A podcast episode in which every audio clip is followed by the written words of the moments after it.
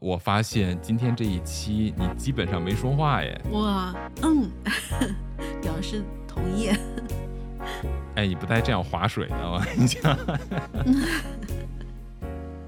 Hello，大家好，欢迎收听陶克斯，我是巴图，我是小追。哎，上一次咱们聊了关于无知且自信的一期是吧？达克效应。是啊，那期我觉得特别痛快。嗯，吐槽。对，我不知道你还记不记得咱们在呃那一期节目的最后，咱们两个都说了，哇，今天的话有点狠，但是就不知道为什么觉得特别的痛快，很爽。是，嗯，其实，在那一期里边，我们也说到了另外一个问题，就是如果达克效应这种无知且自信的个体变成了一个社会型的群体问题的话。它就会变得非常恐怖，是不是？嗯，是的。嗯，那所以今天咱们就按照这个无知且自信、无知且自信的这种群体效应，我们来给大家继续的聊另外一个话题。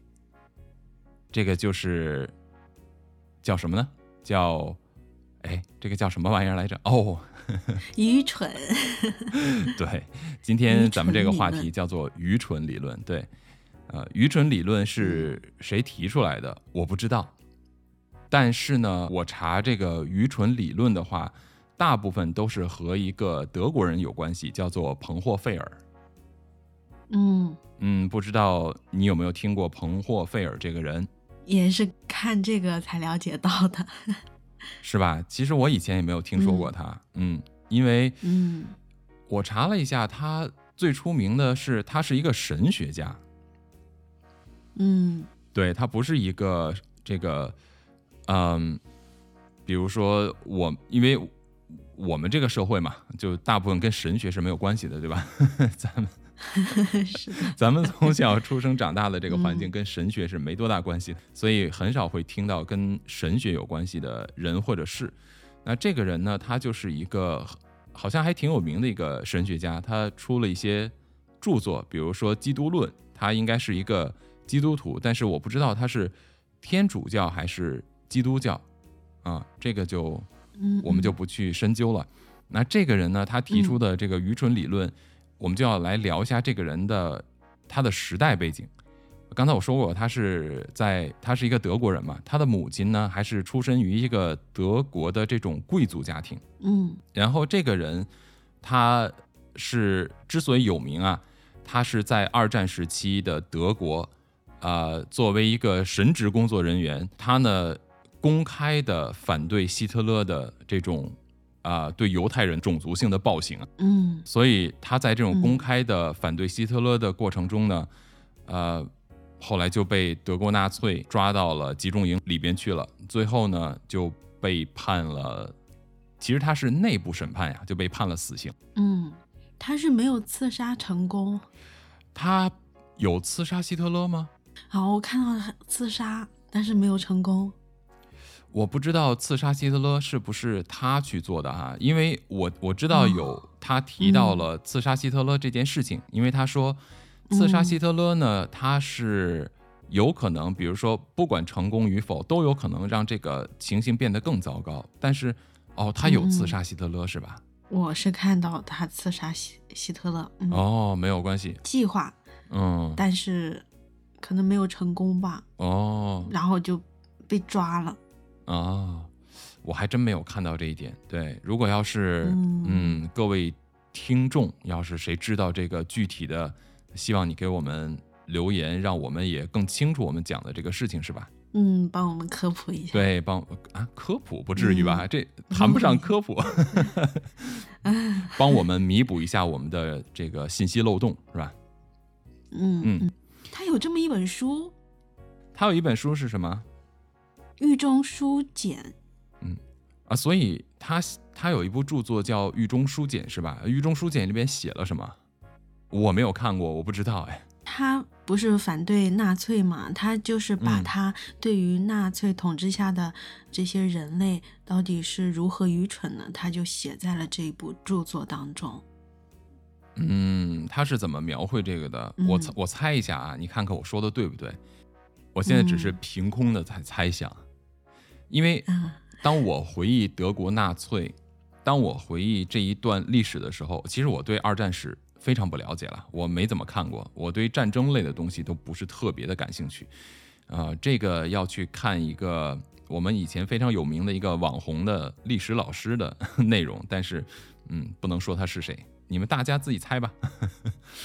所以他是很喜欢这种就是啊战争史的。我猜一下，这个根据二战和德国纳粹的这种当时的情形的话，我能想到的是，很多人都是统一思想、统一的口号。然后有所谓的统一的理想和目标，对的。他所说的人的这种愚蠢，是不是来自于这种，就是所有的人的眼耳鼻口都被完全的统一了？对，已经思想就被蒙蔽了，他们没有独立的思考能力啊，所以就变得就他这里说到，对他这里说到，就是。跟他们跟愚蠢的人谈话的时候，简直不能认同他们的谈话，不可能和他们进行肝胆相照的交谈，而且就是，嗯，跟他们谈话时，你碰到的不是他本人，而是一连串的标语口号啊，有这些东西力量控制着他。哎，对对对，就这种感受，对，我们其实，在现实生活中也能感受得到，哎，是的吧？对啊，就，嗯嗯嗯，就是你。被洗脑过，哎，这个词其实啊，我跟你说啊，就是这个词很有意思。如果用英文说这个词的话，哈，是一个，它，你你知道，其实我们语言的这个呃不同的这个用词上边，其实它的这个词性，就是不同的词语，它在语言的使用中，实际上它的强弱是有差别的嘛，对不对？嗯，洗脑这个词在英文中啊。是非常强势的一个词，也就是说，这个词很严重。一旦说出来的话，就是你要说你被洗脑了，或者说有的人被洗脑了，或者你在给人洗脑，其实是一个非常严重的说法。但是我们好像在中文圈里边说，哎呀，给你洗脑什么的，好像就跟开玩笑一样，是吧？嗯，对，是实际上在英文中是不能这么随便去说这个词的，嗯，还挺严重的。哦。对，还好我说的是中文。对，我只是顺口提一下这个事儿。嗯 嗯，那当然了，把别人的脑子都给洗了一遍了，那还不严重吗？对啊，我们在日常生活中碰到这类的人的时候，可能我不会说他被洗脑了，至少我不敢说他被洗脑了。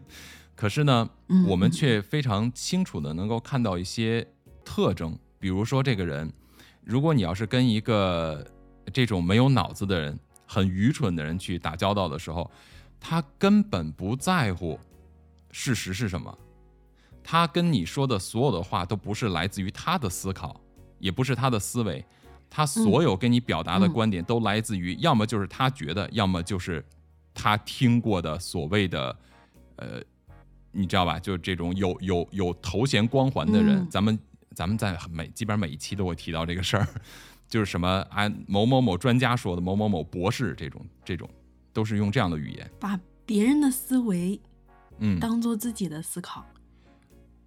哎，其实他还是那种直接的，像鲁迅先生曾经说过的拿来主义，就他都拿来主义啊，对他真的叫我觉得连识人牙慧都算不上，真的。就你要识人牙慧，你也得咂摸咂摸味儿吧。他没有，他就完全就直直接。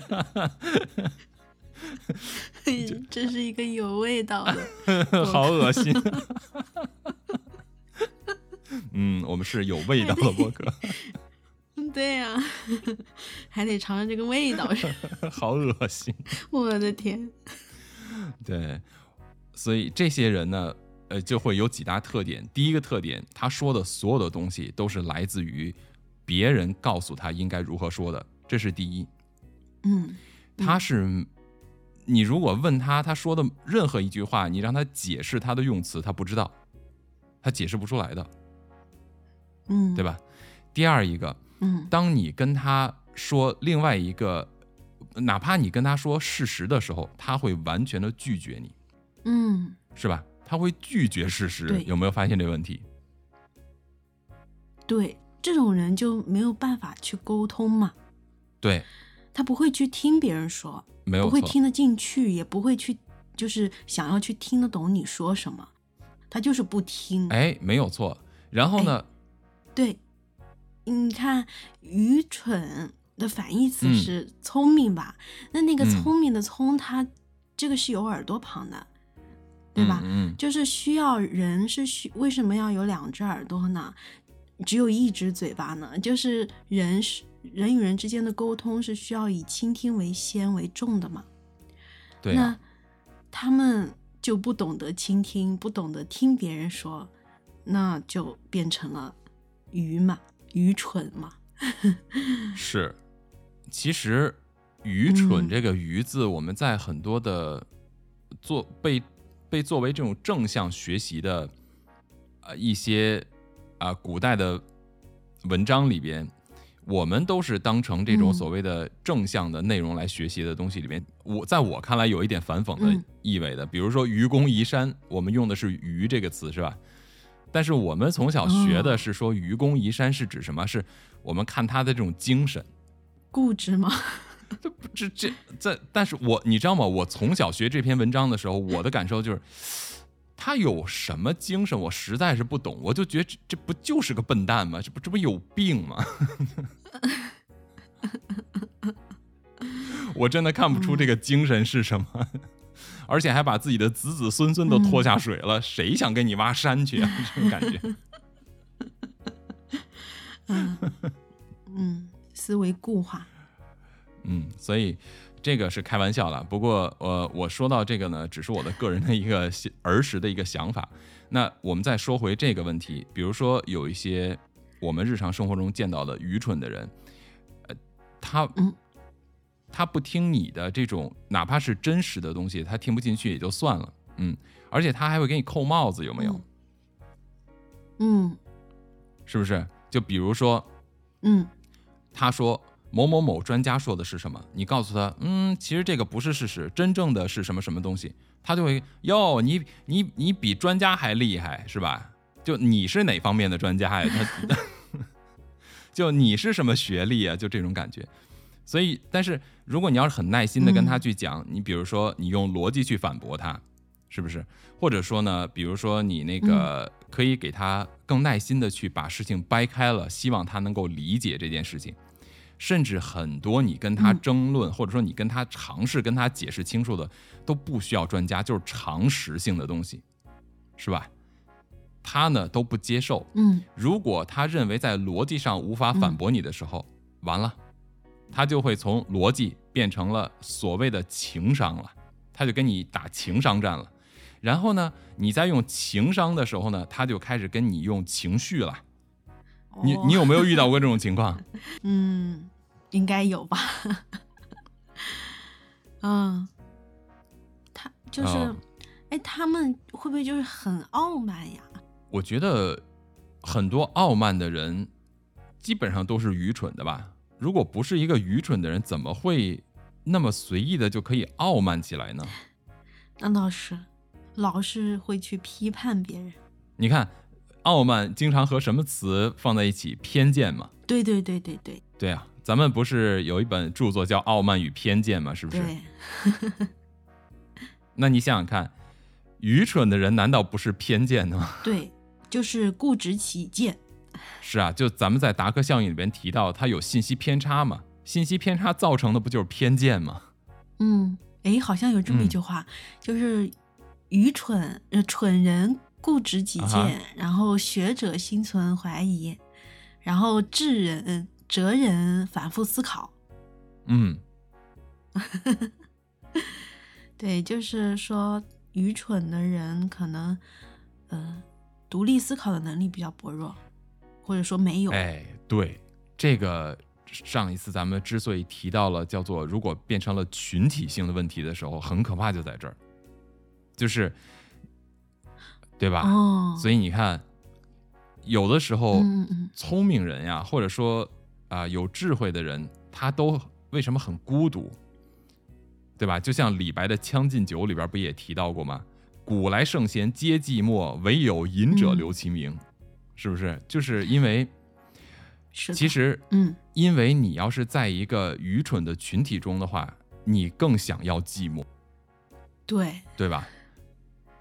但是你要去忍受这种孤独寂寞，非常难受，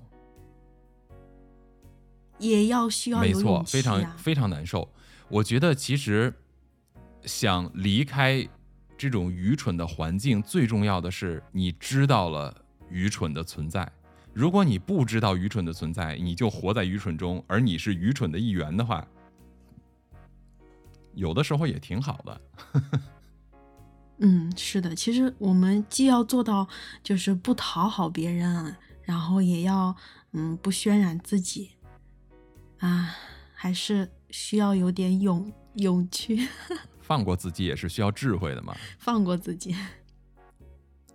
对，如果我们是身处于一个愚蠢的这种大的社会环境下的话，你要是想独善其身的话，那可能真的就是只能去享受这种孤独和寂寞，因为没有很少会有人理解你。对，而且会被排斥。对，而且呢，你慢慢的会失去寻找知音的这种动力。为什么？因为嗯嗯，因为你不知道谁是，慢慢的你不敢透露出你的不一样，慢慢的你就会隐藏自己的不一样，然后就会形同于跟周围的人一样。慢慢的，即便是跟你一样的人，也看不出你跟别人的不一样了。这是不是一个很可怕的循环啊？对，是的。是吧？所以，哇，哎，这就是你有时候 非常内在，嗯，就是什么内在情感的原因吗？没有没有，其实我也是个笨蛋，我就是你刚才不是提到了吗？你说聪明的聪是耳朵当先是吧？我都是嘴当先，嗯 所以我我也是愚蠢的一言。我也是个愚蠢。其实我们在聊这个话题的时候，我们就应该承认，先承认自己是一个蠢人。哎，我我之所以呃，我之所以这么说，就是因为我觉得可能我们慢慢的在发现我们愚蠢。嗯，哎呀，我觉得这个就是一个进步，你知道吗？对。能发现愚蠢的，可能还不是真正的愚蠢。对呀、就像达克效应里面讲的就很清楚啊，说这个无知的人根本不知道自己无知嘛，只有开始明白的人，就他在这个智慧的往上坡走的时候，他才能够发现无知是什么，嗯嗯嗯，是吧？所以我觉得我们我们可能正在脱离愚蠢的低谷吧，我觉得也挺好的。是的，嗯，心理上的事情很多都相通，呃，我们能够发现愚蠢，能够面对愚蠢，能够接受自己的愚蠢，我觉得这几步其实下来都已经非常困难了，嗯是吧？嗯，是的，嗯，所以我们说了半天愚蠢，咱们都没给人家这个各位解释清楚一下这个愚蠢的本质到底体现在什么东西上，是不是？因为有的人认为愚蠢呢，就是比如说他智商低啊，这个人好蠢呐、脑子很慢呀，他这个智商很低，这个不叫蠢吧？对这个对，这个只是智商低而已。而且这个智，嗯，而且这个天先天智商其实和后天也没有绝对的必然联系了，对。对对对，嗯。对，脑子慢和脑子快其实也分环境，也分在什么事儿上。嗯。我觉得，嗯，比如说我要是，哎，你觉得我脑子算是快的还是慢的人？你比我快多，啊？行，不用不用商业吹捧，脑子就特别慢啊，我就是智商低，行，但是。我可能、嗯。我不是智障，行。我最多被叫成小傻瓜。行，就呃，我呃，我觉得我我觉得这个不重要，重要的就是我们姑且按你这个说法吧，就是，但是我觉得啊，如果我要是到了你们的工作单位的话，那我就是绝对的这个智商低，那你就比我聪明多了，这个你承认吧没？事啊，我我我承认啊，没事儿、啊，笑而不语。你在我们单位你也待不下去。对，所以呃，我们这个不存在智商的问题，我觉得应该就是在一种你在什么样的环境下，你表现出来的是什么。人有的时候在不同的环境下边可能会格格不入吧。我觉得我可能像在你这样的工作环境下，嗯、我应该就是会格格不入的。你可能就会保持自己的思想，嗯，慢慢慢慢的，难道会自我封闭吧？我 应该封闭吗？我应该是，就是什么跳槽。对，我肯定不会对你们那儿有情感沉淀了。肯定。对，所以愚蠢在本质上，它就不是一个智力上的缺陷，它其实在这个嗯彭霍费尔里边描述的呢，其实它是一种道德缺陷了。愚蠢是一种道德缺陷，嗯，嗯，是的，对，哎，嗯，呃，我前两天我们这儿呃有个事情啊，我觉得可能也是道德上面的问题。哦，我不不知道是不是愚蠢，能不能说得算算得上愚蠢啊？嗯，就是，嗯，我昨天。不是值班嘛？嗯、昨天一大早，然后我们保安他跟我说，他一大早被气死了。就是哦，怎么了？有一个司机，他车子开进来嘛，嗯、我们没有办法让他停在路面的，因为后面可能是有接待任务或者怎么样的，然后，嗯，嗯就只能让他停到我们的地下车库，他就不愿意停下去，然后就开始对我们的。那个保安就进行人格侮辱嘛，那说上面空凭什么不让停？啊、你们是给领导留的呀？啊、他说啊，你什么的，你也只配当个保安什么什么的。我我那个同事就被气死了。哎，其实，嗯，有的时候啊，其实越是上层的领导，可能越是就是和蔼可亲的，不会这样子的。嗯，但是。这样的人呢，就是可能他就是因为一点点小事斤斤计较，那么他肯定是之前在他的环境当中遭受了一些这种不公平的待遇以后，然后呢，他再遇到这种感觉不公平的这种待遇，他就会很气，是吧？然后这种气呢，他又发泄不了给别人啊，他又没有办法向上层的人发泄啊。就只能往底下的人发泄。这件事情啊，其实这种我不知道属不属于愚蠢 啊。这个其实说实话，根本就他嗯配不上今天的这个愚蠢的这个话题了。就是为什么这么说？哦，对，因为呃，这个其实这个东西要讲起来的话，呃，我可以说好多好多话。像 像今天我们讲的这个愚蠢理论啊。首先，第一点，能够接受口号，能够接受这种就是思维上的观点，能够被洗脑的前提是什么？就是他一定不是一个完全无知的人，嗯，对不对？嗯，你刚才提到的这个人呢，根本不配当做这种就是 愚蠢理论里边的人物来对待。愚蠢理理论里边的提到的这些群体啊，是什么样的？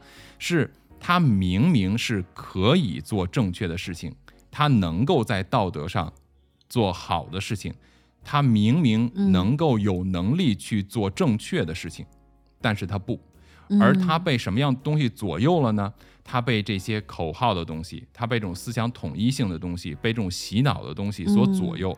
他的这种被左右，出于很多原因，有出于利益的原因，有出于不敢的原因，出于懦弱的原因，有非常多不同的原因的存在。但是他们不是完全不懂，这是为什么说他们是道德上的缺失，嗯，对吧？你刚才提到，但是我觉得这个人也没有道德呀。不，你刚才提到的这个人呢，根本连道德他都配不上去谈。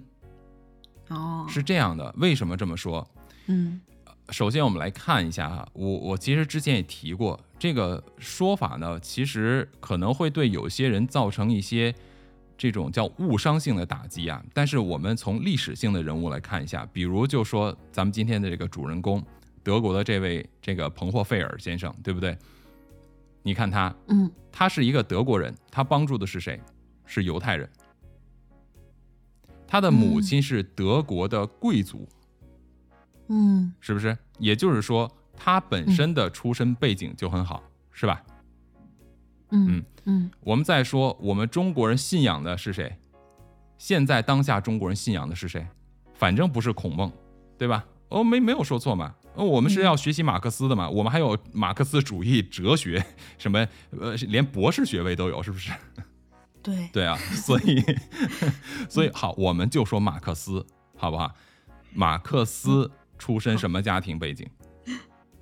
我没有确凿的这个证据啊，但是呢，他应该是有一定的这个亲族关系，是和是和什么人在一起？是和罗斯查尔德家族有血有这个一定的血缘亲属关系的。罗斯查尔德家族啊，哦，是被传说是控制着地球的蜥蜴人嘛？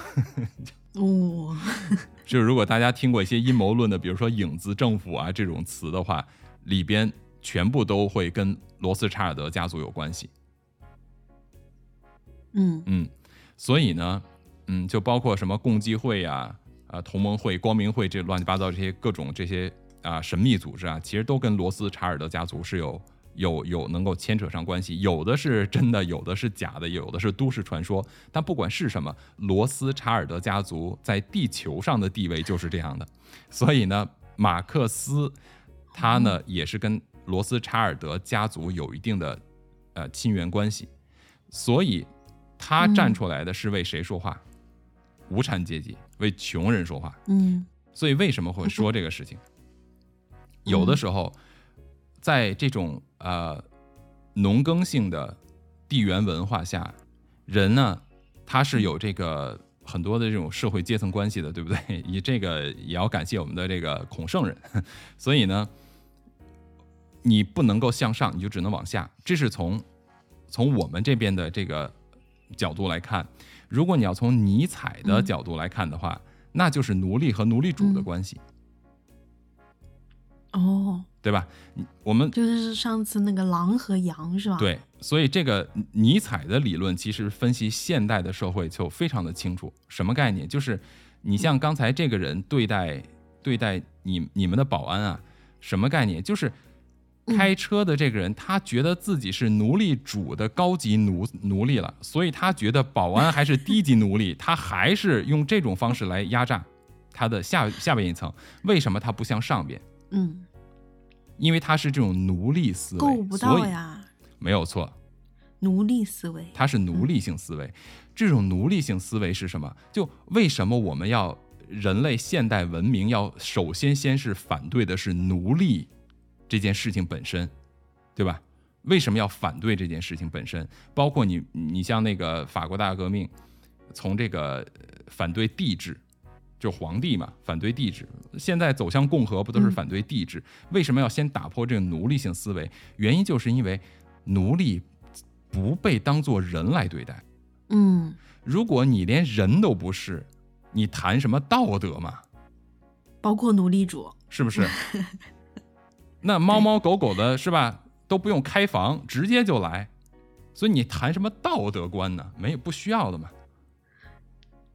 真是的。对，所以我们 嗯遇到这样的人呢，就不是说愚蠢不愚蠢的问题了，我们就用，我们就用这个那个美国的一个著名的总统林肯，他曾经说过的一句话：当你在路上遇到了一只狗的时候，你就先让狗走就好了嘛，你不要跟狗抢道嘛，嗯，对，对，就是这个意思。所以说，对，不用，对，不用跟他们争论什么。对，你会拿狗去跟他讲道德吗？你说你很愚蠢，你被洗脑了，你不需要了。不需要啊，因为浪费时间，浪费心情。哎，所以呢，我的意思就是说，呃，你刚才举的这个例子呢，根本他都不配当咱们今天的例子，你知道吗？嗯。对，我觉得愚蠢的人呢，他是有认知的，嗯。但是他可能呃不坚定，或者说他很容易动摇，他没有非常强的这种自我认知以及一种审辩性的这种思维方式，那这种人才能够叫做愚蠢。嗯。嗯，所以我觉得道德这件事情，首先啊会发生在有认知的人群中、有文化的人群中、有有这种知识的人群中，而不是去要求没有文化的人、没有知识的人。这个文化和知识与学历无关啊。嗯以前这个南怀瑾先生他就老嘲笑他的儿子，他的儿子在美国读了医学院，是个医生。然后呢，他就老嘲笑他儿子说：“我这个儿子呀，就是有学历没学问。嗯对，就是学历跟学问没有直接的必然联系，这是两回事儿。所以呢，我们现在其实呃，现代文明社会，在各个不同的社会，其实都创造了非常多高学历的人才，嗯，但并不代表他有智慧啊，并不代表他不愚蠢。为了读而读啊。为了读而读啊，我就见过非常多嗯这样有博士学位甚至博士后学位的人，依然愚蠢。嗯，可能就是愚蠢，是因为不思考，只接受教育。有的人呢，他很聪明，他呢混在愚蠢中来使用愚蠢的人，这种是其实是最可怕的。比如希特勒，嗯之前咱们我忘记，哎呀，我这个记性不好，我忘记咱们之前聊过哪一期。我其实也大概提到过一点，我说大家有兴趣的话，可以自己去了解一下当年的希特勒是如何使用这样所谓的哦文化自信的，你记得吧？记得是达克效应吧？哦，也是达克效应是吧？你看这两期真的很多东西很紧密的。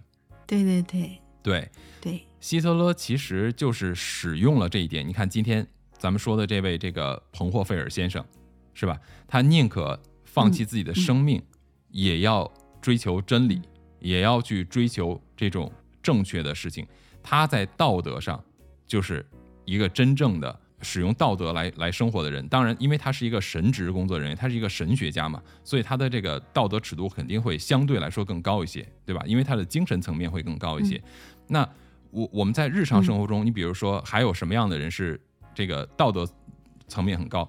我我跟你讲啊，其实但凡用道德限制别人的人，不是真正的愚蠢，就是真正的混蛋，对，对啊。就是奴隶主。道德不，他不是奴隶主，他是奴隶主的高级奴才，就是奴隶主 奴隶主使用这种混蛋来控制更多的奴隶。这是尼采说的啊，这可不是我说的、哦啊！有问题找尼采，要不尼采的书都下架吧？嗯 当然了，尼采没有说混蛋了，混蛋是我说的。对，嗯，所以勇于承担责任。哎，没错啊，我们要把事事情分清楚嘛，是吧？那现在社会中为什么是愚蠢。是？比如说有一个人他的道德水准很高，像谁？像这个、嗯大家应该都听过美国的人权运动的这么一个首领，你知道我说的是谁吗？谁？这个非常有呃好说呀，非常有名的一句英文的句子叫做 "I have a dream"，记得吗？你知道这个吧？我有一个梦想。我有一个梦想。嗯，非常有名的这个人。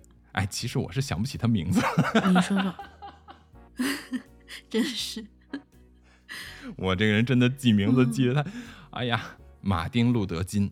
哦，确实对，比较复杂。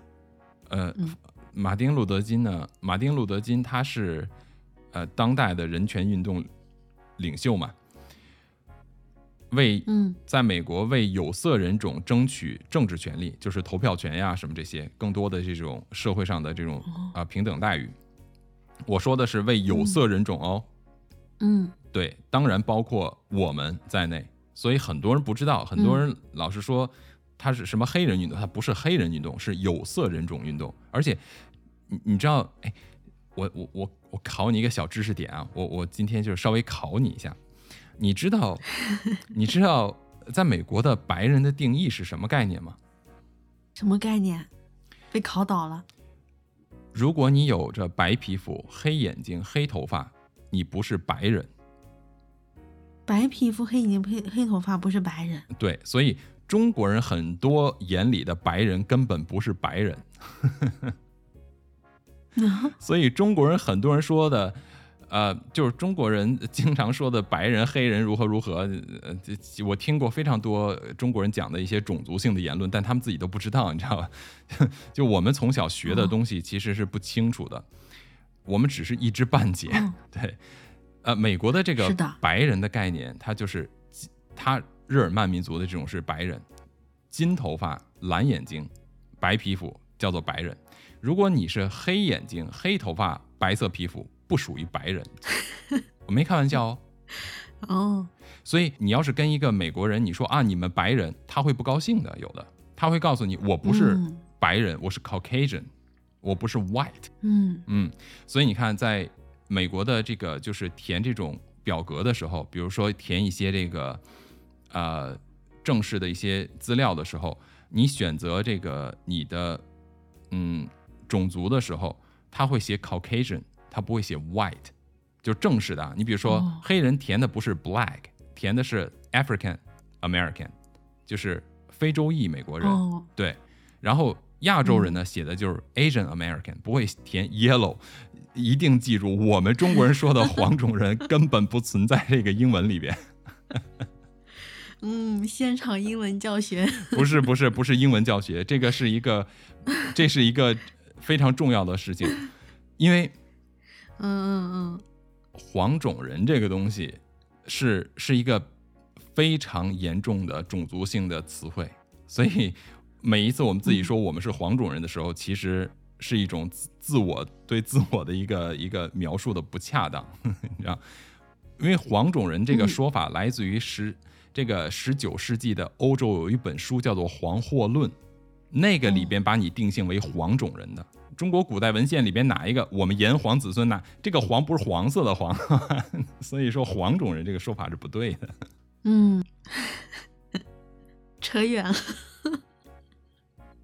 刚才提了说了一这么一大堆看似没什么关系的，这个其实也是提到一个愚蠢的概念嘛。嗯，是吧？就是我们自己觉得我们是什么，但实际上。连这个东西的来源都没有搞清楚，我们就把自己归类于这样的东西里边了，这难道不到不够愚蠢吗？是的，是不是？就像我们今天有点愚蠢。我们选这个题目其实就很愚蠢。哎，题目你选的？是的。哦，我选的行吗？妈的，直接甩锅给我。对，咱们今天选这个题目。太愚蠢了。嗯，我选的，我勇于接下这个锅。嗯，我勇于承担我愚蠢的责任后果。啊，既然你都已经那个 把这个锅接下来了，要要不今天咱们就早一点结束这个愚蠢的话题吧。好。我怕我说多了一会儿我就管不住嘴了。嗯，不行，不能让我的愚蠢。更加的放大下去，咱们今天就早一点儿，早点收场吧，不要变得不可收拾。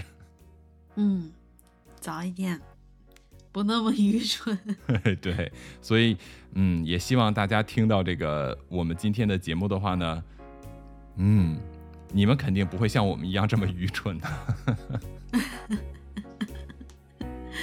嗯，OK，好，那再一次感谢。各位收听陶克斯，咱们下期再见，拜拜。